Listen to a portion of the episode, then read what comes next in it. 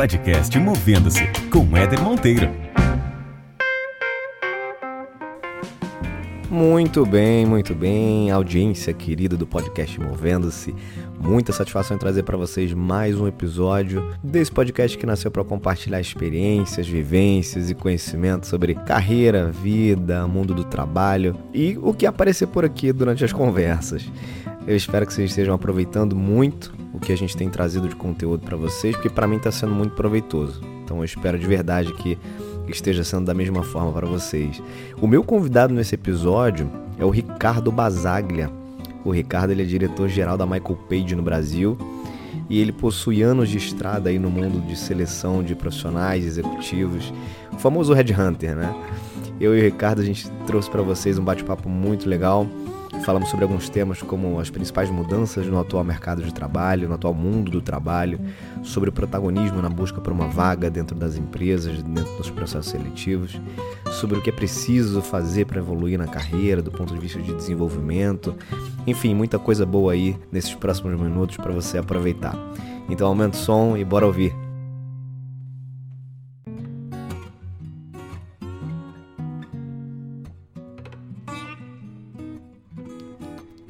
Muito bem, mais um episódio começando do podcast Movendo-se. Eu tenho um grande convidado aqui que eu queria agradecer imensamente pela disponibilidade e agenda, Ricardo Basaglia. Ricardo, super obrigado, irmão, pela tua disponibilidade, por estar aqui batendo esse papo comigo. E eu queria que você se apresentasse aí, sem falar o que você faz. Depois a gente chega nesse. Esse já é uma praxe do podcast Movendo-se, é apresentação pessoal de fato, né? Sem entrar no mundo profissional, pelo menos agora. Poxa, primeiramente, Ader, obrigado pelo convite. É um prazer aí participar desse podcast aí. Poxa, acho que você tem feito um ótimo trabalho aí, trazendo ótimos insights. Então, fico muito feliz de poder contribuir. É, meu nome é Ricardo Basaglia, tenho 39 anos, casado já há 18 anos, é, pai do Felipe de um ano, um curioso Legal. assim de de querer conhecer tudo o que for possível, ter o maior número de experiências e apaixonado por desenvolvimento humano. Sensacional, muito bom. Temos muita coisa em comum então, Ricardo. Mas olha só, cara, você tem hoje atuado muito dentro do mercado de desenvolvimento humano e a tua principal atividade, já entrando então nesse mundo do, do trabalho em si, a tua principal atividade hoje é diretamente com pessoas, né? Conta um pouco do que você faz hoje, Ricardo, para a gente entender aí qual é a dimensão de impacto da sua atividade atualmente. Bom, Éder, eu tô há quase 15 anos trabalhando na Michael Page, que é a maior empresa de recrutamento do Brasil, uma das maiores da América Latina e do mundo, de origem britânica. Nós somos hoje uma equipe de mais de 200 headhunters. A Legal. gente entrevista pouco mais de 6 mil executivos por mês, presencialmente falando, são quase 100 mil executivos por ano que nós entrevistamos. Caramba com isso, nosso principal papel é contribuir e ajudar né, as empresas a encontrarem o executivo certo para a posição certa. E acho que no mundo em plena transformação, um grupo já de 40 anos, aqui no Brasil a gente está há 20 anos, e nessa liderança, o desafio é como acompanhar o mercado, acompanhar os anseios dos executivos e aí com isso garantir um encaixe aí que seja benéfico para os dois lados. O famoso headhunter. Sim, sim. Ricardo, você há 15 anos nesse papel, certamente vivenciou algumas mudanças e acompanha algumas tendências, né? Quando você olha lá para trás, quando você começou nesse nesse ramo e quando você começou na Michael Page e enxerga o mundo hoje, que, que tem de principal mudança, na tua opinião, no, nesse ambiente de trabalho, de carreira, de, de, desenvolvimento, Ricardo? Olha, talvez eu começaria assim, se a gente for olhar, o, o, ambiente de recrutamento é um ambiente que passa por uma disrupção, já que essa é a palavra aí que a gente usa para descrever hoje, desde que ele existe. Uhum. Há 40 anos atrás, o modelo de negócio era colocar um anúncio no jornal de domingo, no Financial Times, esperar uma semana para que as pessoas mandassem o currículo para uma caixa postal física né, lá nos correios. A partir daí você pegar aqueles currículos, fazer uma triagem na mão e depois mandar um telegrama para as pessoas que você queria falar Olha isso. telefone em casa. Então, hora que a gente fala, a gente olha dessa forma, né? Depois, obviamente, com evolução, todo mundo tem um telefone em casa, fax para receber currículo, mas o currículo desaparecia depois de três meses, né? Aquela, aquela tinta do fax horrível, celular, enfim, toda a tecnologia avançando para o que a gente tem hoje com inteligência artificial, redes sim, sociais, sim. learning e tudo isso. naturalmente existe uma adaptação também do que a gente enxerga do ambiente de trabalho, né? Claramente, o, o, a, a, talvez uma das formas que a gente tem de definir é um ambiente onde a escolha passou da mão do empregador para cada vez mais para a mão do empregado. Então, se a gente olhar 500 anos atrás, a gente não podia escolher religião e o nosso governante. É, há, há, pouco mais de 100 anos, minha bisavó possivelmente teve pouco poder de escolha para escolher o seu marido. Uhum. É, há 50 anos atrás, as grandes empresas multinacionais escolhiam quem ia trabalhar e a pessoa tinha a oportunidade de ter uma carreira de 30 anos. Hoje, um bom executivo ele escolhe onde ele vai trabalhar, alguém obviamente qualificado, ele escolhe onde ele vai trabalhar e a disputa está no âmbito de, da, das empresas. E o que a gente enxerga é que se essa disputa ela vai passar do âmbito das empresas para o âmbito das cidades. Então, hoje, o profissional bem qualificado, ele mais do que escolher onde ele vai trabalhar, ele quer escolher onde ele vai morar. Então, as cidades que vão ter Perfeito. uma melhor cultura, infraestrutura, lazer, são as cidades que vão atrair os melhores cérebros. Aonde estarão os melhores cérebros, estarão as melhores empresas. Então, até inclusive como estratégia de sobrevivência para as é, é cidades é você ter um bom ambiente para atrair esse, esses profissionais e claramente você conseguir atrair as empresas que vão ser geradoras de impostos e aí com isso a cidade crescer. E dentro do ambiente de trabalho, claramente a gente vê um ambiente onde antes você conseguia dividir muito bem o que era a vida pessoal, o que era a vida profissional. Então, talvez se você não fosse tão feliz na vida profissional, ok, desde que você tivesse a, as oportunidades que você buscava.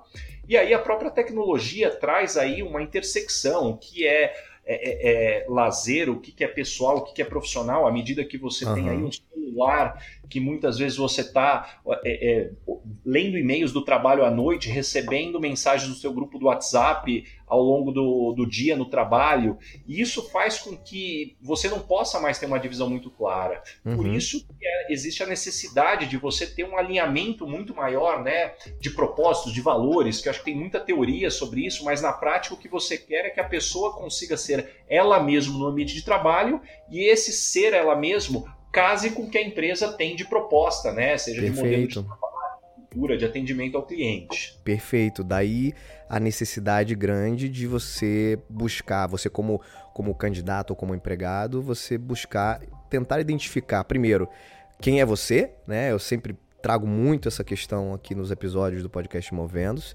entendendo onde é que você se encaixa melhor, né, a partir dos seus valores, dos seus princípios e do que você acredita como, como visão de vida e propósito, e também começar a entender melhor como é que funciona cada empresa. Né? Acho que a, a, por trás de, de, de uma oferta de trabalho existe muito mais coisa que nem sempre o candidato consegue ou eventualmente até se preocupa em entender melhor do ponto de vista cultural, inclusive, daquela empresa? Será que essa empresa. Porque a gente sempre fala, eu, como faço parte um pouco desse universo também de RH, né, é, Ricardo, a gente sempre fala que, puxa, eu preciso encontrar uma empresa que seja aderente aos meus valores. Agora, a grande dificuldade que as pessoas ainda têm é saber é, encontrar essa resposta. Né? Como é que eu sei se uma empresa está aderente ou não aos meus valores, aos meus propósitos, aos meus princípios? E acho que pegando um gancho em tudo que você falou em relação à tecnologia, à quantidade de informações, ao mundo que a gente uh, vive hoje, talvez a gente tenha hoje um nível de, de abrangência na quantidade de informação disponível muito maior do que existia antes. Então, hoje, para eu saber se uma determinada empresa, que eventualmente eu nunca tive contato com ela antes, se aquela empresa tem a aderência a, aos meus princípios e valores, hoje é muito mais fácil, né? Hoje eu consigo aí acessar um Love Mondays da vida, eu consigo encontrar no LinkedIn ou alguma outra rede social algum amigo de um amigo que já trabalhou nessa empresa que vai poder me trazer alguns elementos que num processo seletivo eu provavelmente não conseguiria né, obter. Então acho que isso, isso também tem acontecido, né, Ricardo? É, acho que o grande aspecto aí nesse ponto-chave do, do que você colocou, Éder, é o protagonismo que é necessário para que o profissional tenha sucesso, porque antigamente as coisas eram muito mais formatadas e enlatadas. Então você queria seguir uma carreira na área financeira, você ia fazer lá determinada faculdade, determinada pós-graduação MBA, porque você ia lá buscar aquele conhecimento numa universidade de renome, você confiava naquele currículo que aquela universidade trazia, no que os professores colocavam, e a partir daí você é, é, é estava pronto ao mercado. Então hoje dentro dessa dinâmica dinâmica desse protagonismo, o que é exigido que o profissional primeiro se conheça, e nessa questão de propósito e valores, acho que tem um ponto que muitas vezes também não fica claro para os profissionais, que é uma via de mão dupla, né? Porque à medida que você conhece fica claro o que você busca, também é importante que você entenda o que esses propósitos e valores trazem como pontos fortes para que você contribua para a empresa, né? Porque muitas vezes eu vejo aí uma confusão, não, não, então é isso que eu quero, então agora eu preciso encontrar a empresa que vai me dar. Tudo bem, e o que você vai dar em troca? Porque esse alinhamento é necessário para que seja uma relação é, onde todos possam é, ganhar. E ainda dentro dessa dinâmica do, do, do, do, protagonismo, é cada vez mais importante que o profissional entenda né, quais são as dores da empresa, os principais projetos, os gargalos, para que a partir da experiência que ele tem, como ele pode contribuir. Um dos erros que eu vejo em processos seletivos é que hoje, se eu puder fazer uma analogia aqui simplista, Éder, os profissionais quase que nas, ao, ao, descrever a sua carreira, é quase como aquele vendedor antigo que abriu o portfólio te oferecendo um monte de produto e serviço que está ali naquele portfólio, mas uhum, não necessariamente uhum. é o que a empresa precisa. Quando que, na verdade, Perfeito. qual é o vendedor que a gente gosta? Aquele que entende o nosso problema e a partir daí oferece justamente a solução, o produto que a gente precisa. Perfeito. Então, acho que tem aí o principal ponto. Primeiro, assim, o que a empresa precisa e como eu posso contribuir. E a partir daí que você está dentro de uma empresa, você entende o caminho para onde a empresa está indo, onde existem as oportunidades, e você consiga fazer uma análise, claro, muitas vezes com o suporte do RH, do seu gestor, aonde estão os gargalos que podem fazer com que você acelere a sua carreira se você resolver aqueles gargalos. Porque muitas vezes também chega naquele ponto, poxa, então para eu evoluir na carreira eu vou fazer o MBA. Não, peraí. É, é, é, será que é aquele conhecimento do MBA uhum. que está fazendo com que cresça? Existe um passo antes aqui para que você entenda, né? Realmente, poxa, será que antes não vem soft skills? É, é o que, que vem efetivamente para acelerar a tua carreira? Então, acho que esse protagonismo é, é o ponto-chave que encaixa com valores e propósitos, com conhecimento, com posicionamento, para que a partir daí você tenha realmente é, um diferencial competitivo, o que de certa forma traz é, é, é um sentimento de medo para a maior parte das pessoas, porque não existe mais um caminho formatado, pavimentado, como talvez já existiu antes de forma muito mais clara. Certamente, certamente. E você comentou aí, Ricardo, sobre o desenvolvimento de gargalos, né?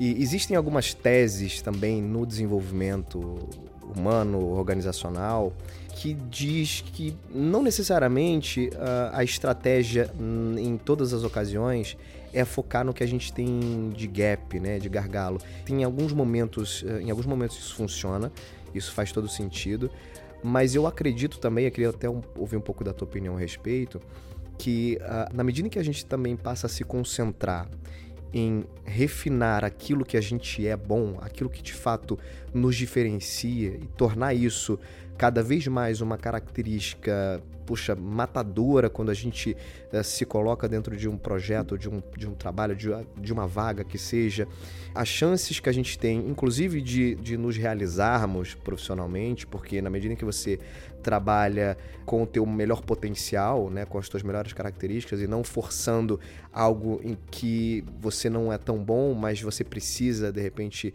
é, desenvolver. É, eu acho que o, o nível de, de comprometimento e principalmente de engajamento que você tem com aquela atividade, aquele projeto, aquele trabalho especificamente, talvez seja um pouco diferente, né? Qual a tua opinião em relação a isso, Ricardo? Uh, ou seja, desenvolver gaps, lacunas que eu tenho, ou potencializar aquilo que eu já sou muito bom para que isso seja cada vez mais evidente e me ajude a dar próximos passos? Poxa, ótima pergunta, Éder. O que eu vejo é que a gente tem que separar em dois grandes grupos, é, onde o primeiro aspecto, quando a gente fala de desenvolvimento, é entender se dado o que você quer para sua carreira, porque mais uma vez, né, aquele caminho você precisa querer existe algo que você precisa desenvolver, que é algo que você vai usar para potencializar o seu crescimento, ou você precisa é, mitigar o risco do que pode te atrapalhar?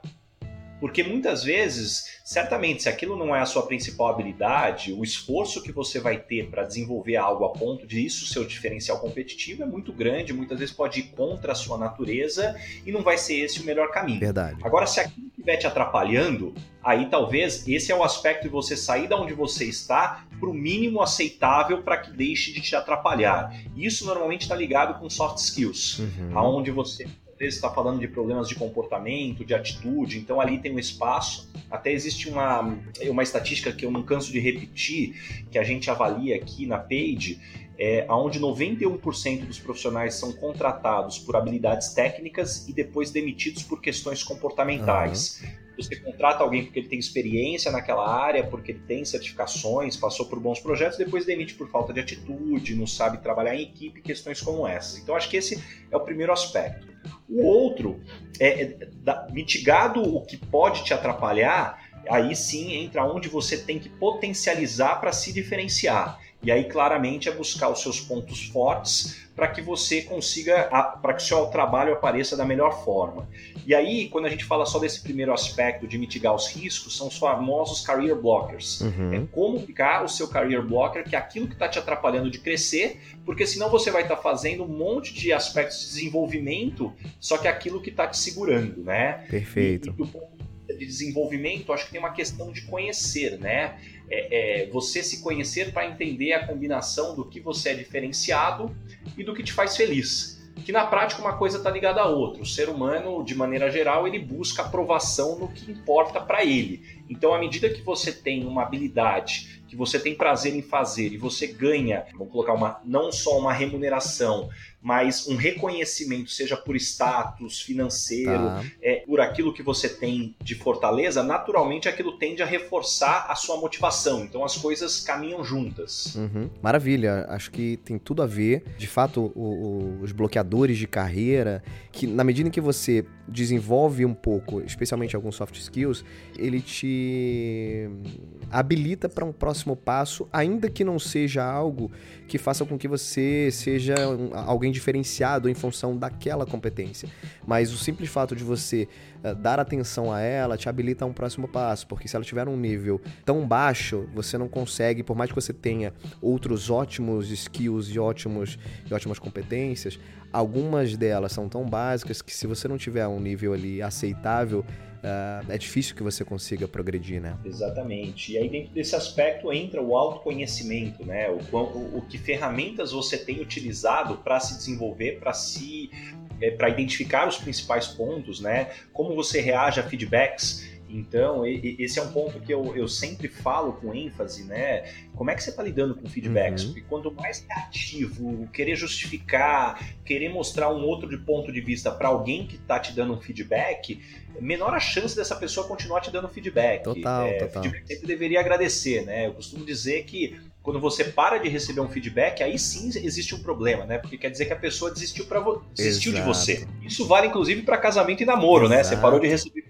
feedback, se coça aí, porque a pessoa talvez não está querendo mais te ajudar aí no desenvolvimento. Exato, cara. Eu falo sempre, costumo dizer que o, o feedback, ele é a principal ferramenta geradora de autoconsciência, né? Porque a gente não está fora do nosso corpo nos observando e, e, vendo como é que a gente reage, como é que a gente se comporta, o que, que a gente diz e como é que as coisas acontecem. E ouvir isso de alguém próximo a gente, cara, isso é a melhor forma de gerar gerar autoconsciência, né? Extrapolando, como você falou, extrapolando os, as fronteiras corporativas, né? Porque a gente acaba associando muito a palavra feedback a um, a um momento lá no seu trabalho, quando você tem avaliação de desempenho. E na verdade, é, feedback é qualquer percepção, opinião que venha de alguém próximo a você, que está fazendo uma leitura ali do teu comportamento, das tuas atitudes. E os principais feedbacks que a gente recebe ao longo da nossa, da nossa vida são exatamente aqueles que muitas vezes no início provocam desconforto, uma reação, uma negação, mas são efetivamente aqueles que quando você olha lá na frente, você né, faz, faz um resgate daquilo que você ouviu, daquilo que te falaram, você, putz, cara, foi aquilo que me fez repensar e, e começar a rever algumas atitudes, né? Exatamente. E aí a importância né, de você ter na empresa uma cultura de feedback onde você possa efetivamente criar uma relação de confiança, porque ela impacta, inclusive, em outro aspecto, que é um dos principais gargalos nas empresas e no desenvolvimento dos executivos, que é não desenvolver a vulnerabilidade. A maior parte dos executivos, de alguma forma, até pelo modelo mental que existe na maior parte das organizações, eles são formados para tentar ser super-heróis. E isso não existe. E, e, a vulnerabilidade ela traz uma humanização né, dos executivos, aonde ninguém é perfeito, todo mundo precisa de ajuda e isso inclusive traz segurança para você tomar riscos maiores. Então uma coisa está diretamente ligada à outra. Legal. O Ricardo, você ao longo dessa, desses anos aí de carreira já, já entrevistou centenas, centenas de, de, de, pessoas, de executivos, enfim. Se você tivesse que traçar um panorama aí, um termômetro de, de, de satisfação de carreira por que, que, na tua opinião, e se de, de, fato isso se confirma, né, existem tantas pessoas insatisfeitas com as suas carreiras, insatisfeitas em seus trabalhos? Eu, eu vejo alguns pontos. É, acho que o primeiro deles, que eu vou passar rapidamente, porque a gente já falou bastante, que é o autoconhecimento. Uhum. Então, acho que a pessoa que não sabe o que quer, ela pode ser uma eterna insatisfeita. Legal. Porque muitas vezes o erro que eu vejo do profissional é ele pode ter 10 coisas que ele adora na empresa e duas que estão faltando. Talvez a reflexão que ele tem que fazer é se eu mudar de empresa, de posição, e talvez dessas 10 eu vou perder 5, vou ter só 5 para ganhar aquelas outras duas que estavam faltando, a conta não vai fechar. Então uhum. ele tem a consciência que não vai ser nada perfeito e talvez parte do que agrada a ele ele vai ter que buscar fora da empresa, do ponto de vista de desenvolvimento, de motivação. Esse é o primeiro aspecto.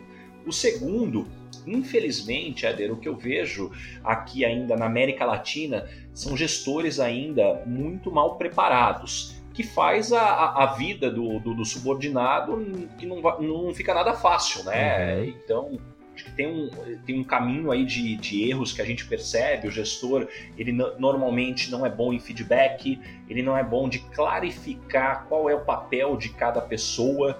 É, é, ele não é muito bom muitas vezes de deixar claro muitas vezes a responsabilização, né, o que a gente chama do ownership aqui das pessoas. Uhum.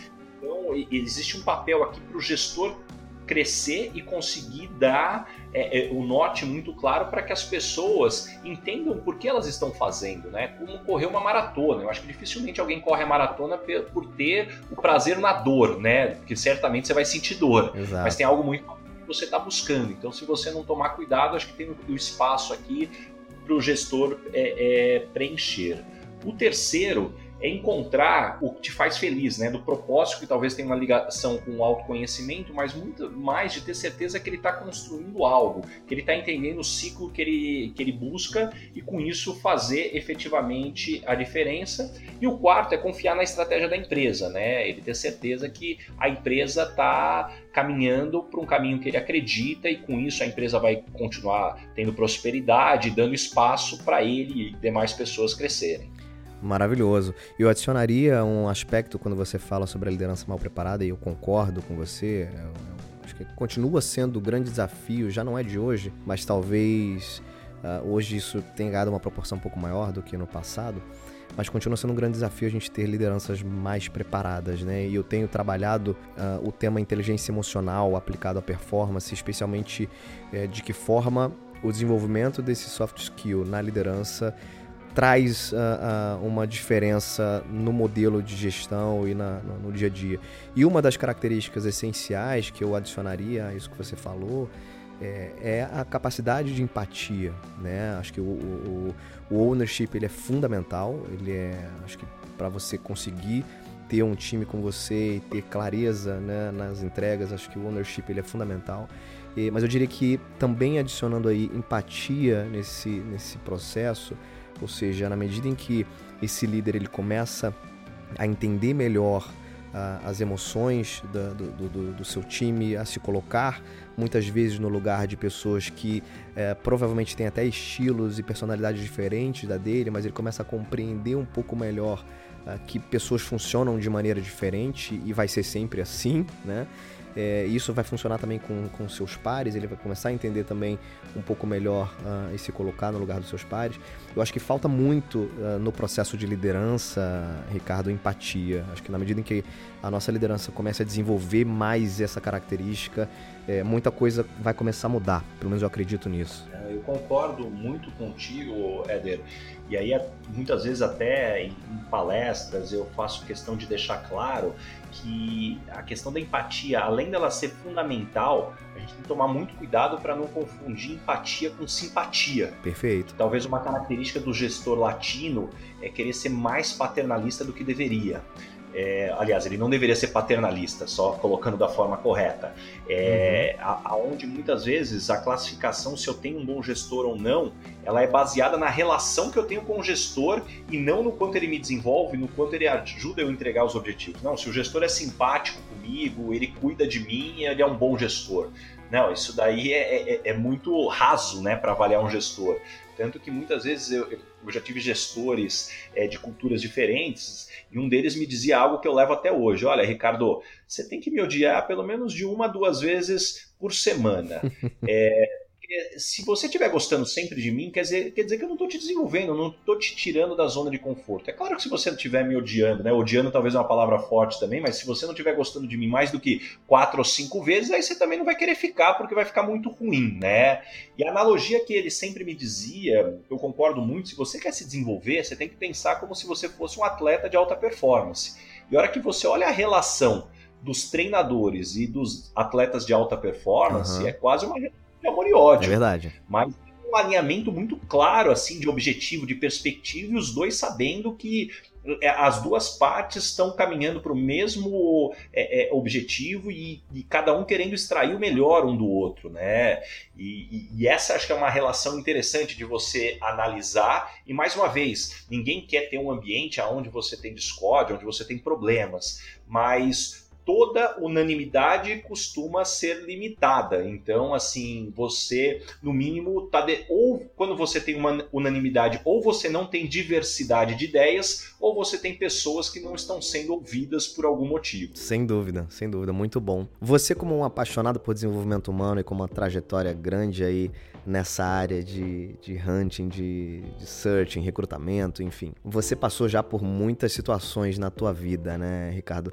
Mas de onde, de onde vem o Ricardo aí profissional? Conta um pouco pra gente da tua origem, da tua trajetória até esse momento em que você se encontra hoje já mais maduro na tua carreira, já com um olhar diferente sobre o mundo do trabalho. Como é que começou? Dá um, um overview rápido da tua carreira. Poxa, Eder, é, eu vou contar a minha carreira e eu acho que vai ficar claro para as pessoas que apesar de hoje eu falar tanto de carreira, carreira. É, talvez eu seja o exemplo de alguém que não soube planejar a carreira. Uhum. Eu sou formado em análise de sistemas. Até os meus 20 anos de idade eu tinha convicção que eu ia ser um programador, porque eu era muito tímido. Sim. E para mim, é, é, é, é, como eu, eu, eu, tinha muito receio de falar com as pessoas, eu queria trabalhar dentro de um data center com fone de ouvido gigantesco, programando ali para ter o meu canto. E eu acho que isso só mostra que dificilmente hoje você consegue saber o que você vai querer da vida, né, aos 20 anos de idade, né? Antigamente talvez a gente fazia o plano de carreira como o antigo Garmin, né, que não importa o que acontecesse, aquela rota era fixa. Uhum. Hoje o plano de carreira é muito mais pro Waze, né? Você vai ouvir um recalculando é. algumas vezes, vai ficar com medo, né? Pô, será que é a melhor rota ou não? Vai descobrir novos caminhos. E aí, à medida que eu, eu acabei me formando com, com 20 anos, eu sou de São José do Rio Preto, uma cidade do interior de São Paulo, me mudei para São Paulo na sequência, trabalhei por três anos numa empresa é, é, de telefonia móvel como gerente de projetos, acabei é, descobrindo que lá a área técnica não me preenchia, depois fui para a área comercial de uma consultoria de tecnologia, por três anos, e aí talvez ali eu comecei a me identificar um pouco mais, poxa, a área comercial, relacionamento com pessoas, me deu vários insights de, poxa, por qual motivo eu achava que eu deveria ser aquele perfil, enquanto na prática eu estou me descobrindo muito feliz num perfil quase que oposto. E aí, quando surgiu a oportunidade de trabalhar na, na Michael Page há quase 15 anos atrás, para mim foi uma outra grande mudança, né? Poxa, Headhunter, né? Poxa, uhum. é, eu vou fazer? E aí a Page tem um modelo super interessante que a gente contrata pessoas que vêm da área ao qual recrutam. Então são engenheiros recrutando advo engenheiros, advogados recrutando advogados, e aí a gente traz essas pessoas com essa experiência na área ao qual recrutam e a gente ensina essas pessoas a recrutarem dentro do nosso modelo. E aí, a hora que acabou casando, né? Eu vim, na, eu vim para a Page lá atrás para abrir a área de recrutamento na área de tecnologia. Depois acabei crescendo dentro da empresa. Hoje eu lidero as bandeiras da, da Michael Page e da Page Personnel aqui nas estruturas de, de, de São Paulo, uhum. aqui do, da região. E dentro dessa dinâmica, é, é, eu acabei me apaixonando por desenvolvimento humano, justamente por a gente ter um modelo aqui dentro da empresa de trazer pessoas que não vêm do mercado ao qual recrutam e como a gente acelera a carreira das pessoas. E por outro lado, nesses quase 15 anos, foram quase 100 mil entrevistas, que, desculpa, 100 mil não, 10 mil entrevistas uhum. que eu fiz. Então isso me deu também muita, é, é muito aprendizado, né, muita observação sobre o porquê que algumas pessoas aceleram a sua carreira, por que algumas pessoas estagnam na carreira, por que algumas pessoas tendo sucesso são infelizes. E aí com isso você vai traçando algumas é, é, é intersecções, algumas análises aí que vão dando muitos insights e claramente também depois buscar um embasamento teórico aí fazer um mestrado, fiz um módulo em Yale e outro em Shanghai. Uh, e, e, fui buscar, obviamente, essas diferenças culturais. Claro. Isso foi acabou me tendo aí toda essa curiosidade e interesse por desenvolvimento humano. Muito legal. E hoje você tem, de alguma forma, tenho te acompanhado aí nas redes, você tem buscado também gerar impacto com teus conteúdos, né? Além do, da tua rotina aí de, de entrevistador e de, de reuniões que você participa, né? De onde vem essa tua vontade por compartilhar conhecimento e conteúdo, Ricardo? Olha, é, há muito tempo que eu buscava uma forma de, de, de realmente conseguir impactar um maior número de pessoas e, e, e buscava qual seria o melhor canal, qual seria o melhor modelo uhum. para isso. E dentro dessa dinâmica, eu tenho muitos amigos que já estão dentro do mundo do digital, que há muito tempo me, é, é, é, me cobravam, pô, Ricardo, acho que tem tudo a ver o teu conteúdo, você disseminar na, na, nas redes sociais. E aí, por acaso, eu acabei é, é, encontrando um modelo no Instagram que tem funcionado muito com perguntas e respostas, com posts. E é um negócio muito novo, eu estou descobrindo. Eu até brinco com o pessoal e falo assim, gente, me deem feedback. Eu estou uhum. parecendo aquele tiozão que comprou uma Harley é, e usa no final de semana e se acha modernão. Pô, há seis meses atrás acho que eu tinha 400 seguidores, com meia dúzia de posts só do que eu tinha feito com a família e, poxa, em seis meses passando aí de 40 mil seguidores aí, eu estou ainda entendendo a melhor forma aqui, mas acho que na prática é, é, tentar entender quais são as principais dores né, que as pessoas vêm tendo e esse modelo de perguntas e respostas ajuda muito e desenvolver Sim. também a minha habilidade de ser objetivo, né? Porque ali escrevendo você não, não tem como se prolongar, né? Então, como você dá uma resposta rápida que deixa uma, uma lição ali, uma fórmula que a pessoa pode aplicar ali e, e, e ter sucesso. Porque eu acho que também é, nesse mundo de gestão é muito fácil você cair numa profundidade que muitas vezes deixa as pessoas sem a lição do que ela tem que aplicar no dia seguinte. E isso não, não, não deveriam ser coisas é, é, concorrentes e antagônicas. Né? Acho que você pode dar uma lição e depois você entender o porquê com profundidade Exato. você deve seguir aquele caminho. Né? E por outro lado, muitas vezes eu vejo é, é, caminhos diferentes, você tem lições rasas sem entender o porquê e que não necessariamente funcionam, ou teorias muito complexas que a pessoa que não tem aquele interesse é, de ir tão profundo não consegue tirar a lição de para onde ela deveria caminhar.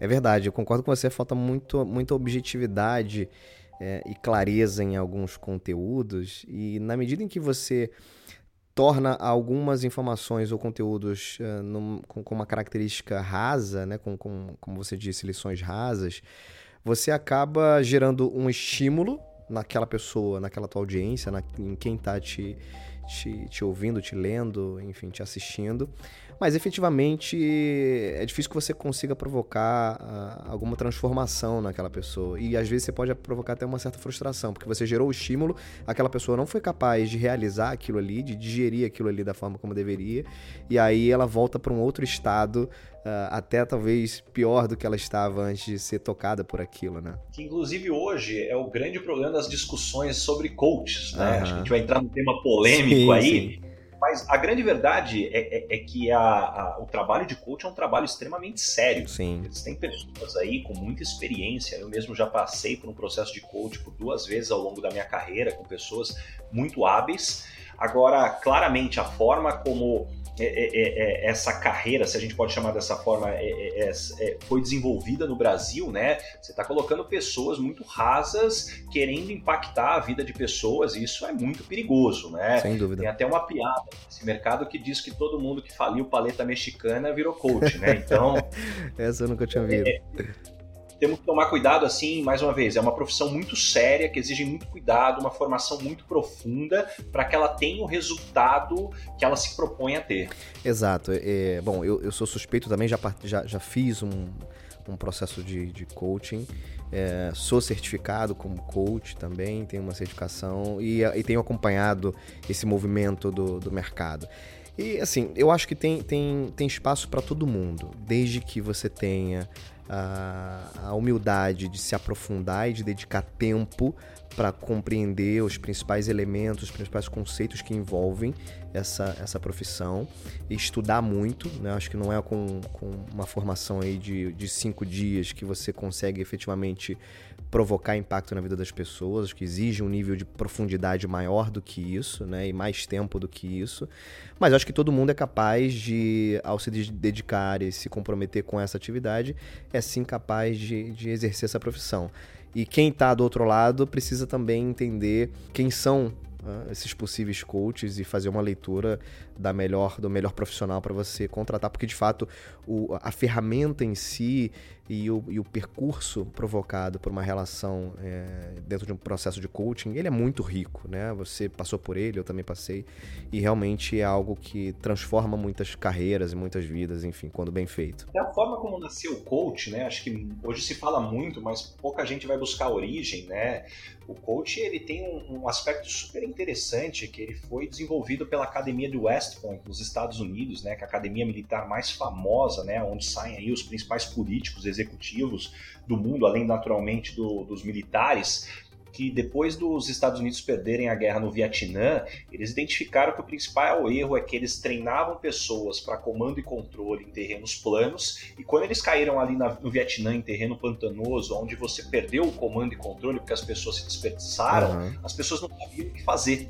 E isso fez com que eles perdessem a guerra. E aí, voltando, eles entenderam que o melhor momento, a melhor forma era você ter esse processo de coach para que as pessoas pudessem ler o cenário, tomar as decisões de forma adequada. Daí, inclusive, é, é, você tem hoje desenvolvimento de equipes como o SEALs, que são caras super treinados sim, sim. ali de, de aspectos. Então, assim, tem toda uma profundidade por trás, né? Que vai além, talvez, do que a gente colocou do raso da motivação.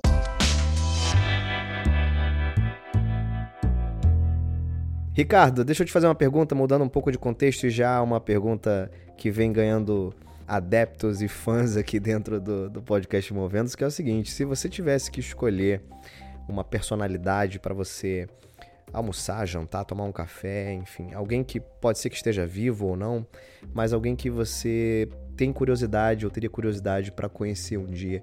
Quem seria essa personalidade e que tipo de pergunta você faria para essa pessoa? Poxa, essa pergunta aí é profunda, né? Eu acho que a gente pode falar de muitos aspectos aqui, de muitas pessoas, mas sem querer colocar o cunho religioso, mas talvez só uma pessoa até hoje conseguiu dividir o tempo em dois, né? Que foi Jesus Cristo, né? Antes e depois dele. Uhum. Então, a quantidade, a legião de pessoas que ele levou, acho que sempre me intriga do ponto de vista histórico e de liderança e de comportamentos, né? Entender esse lado é, é, é, do, que, do, que, fez você movimentar massas numa época que não tinha rede social. Uhum. É, tinha PowerPoint também.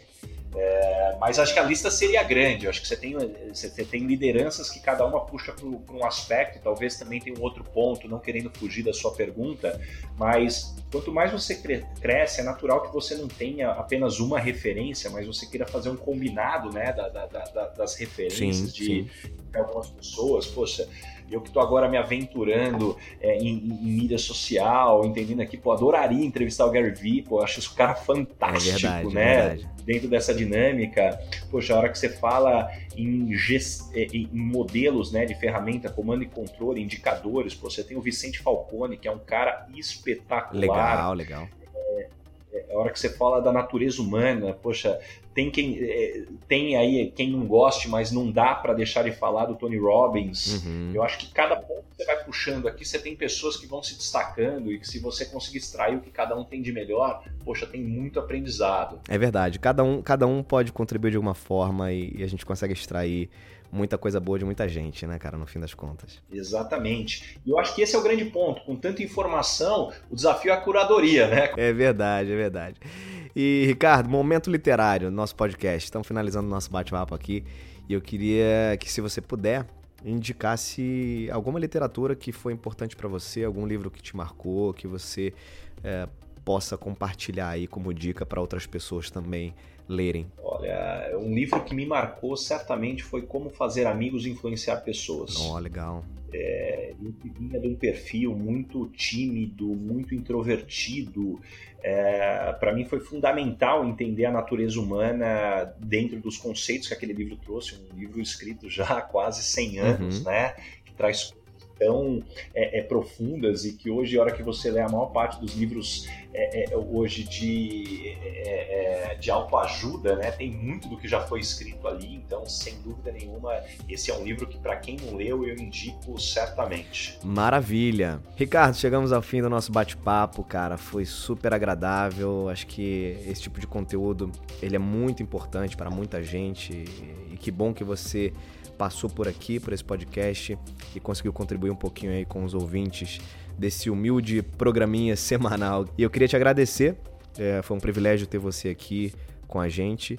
Como é que as pessoas podem te encontrar? Você que agora está aí já compartilhando bastante conteúdo. Fala como é que as pessoas te encontram nas redes sociais. Poxa, Éder, só reforçando, obrigado primeiramente pelo convite. Poxa, é um prazer estar aqui. Eu acho que com tanta coisa que é, é, é, produzida de maneira rasa, a hora que você encontra um programa como o seu, que vai com tanta profundidade, que eu acho que traz dois aspectos super é, é bacanas, que é, é, bacana, que é usar o seu networking para trazer é, pessoas com uhum. histórias diferentes e, e, e, com aprendizados e ao mesmo tempo a capacidade que você tem aí de sintetizar aí perguntas que vão no gabarito, se eu posso definir bom. dessa forma aí. Legal. Então, parabéns aí pelo, pelo seu trabalho. E quem quiser acompanhar um pouco mais do trabalho que eu venho desenvolvendo, poxa, vai ser um prazer é, é, que vocês me sigam no Instagram. É, o meu username é Rick Basagra, então me encontrem lá. Poxa, eu tento responder todas as mensagens que eu recebo. É, é realmente uma oportunidade para estar tá interagindo com todo mundo. Maravilha, então fica aí o recado. Obrigado de novo. Queria agradecer a todo mundo que está ouvindo a gente pela audiência, pelos feedbacks que vocês têm dado. Lembrando que qualquer sugestão, indicação de alguém para conversar aqui comigo, podem mandar pelas redes sociais ou pelo e-mail eder.monteiro@movendo-se.com e vai ser um prazer me manter conectado com todo mundo. A gente fica por aqui. Um grande abraço a todos e até mais.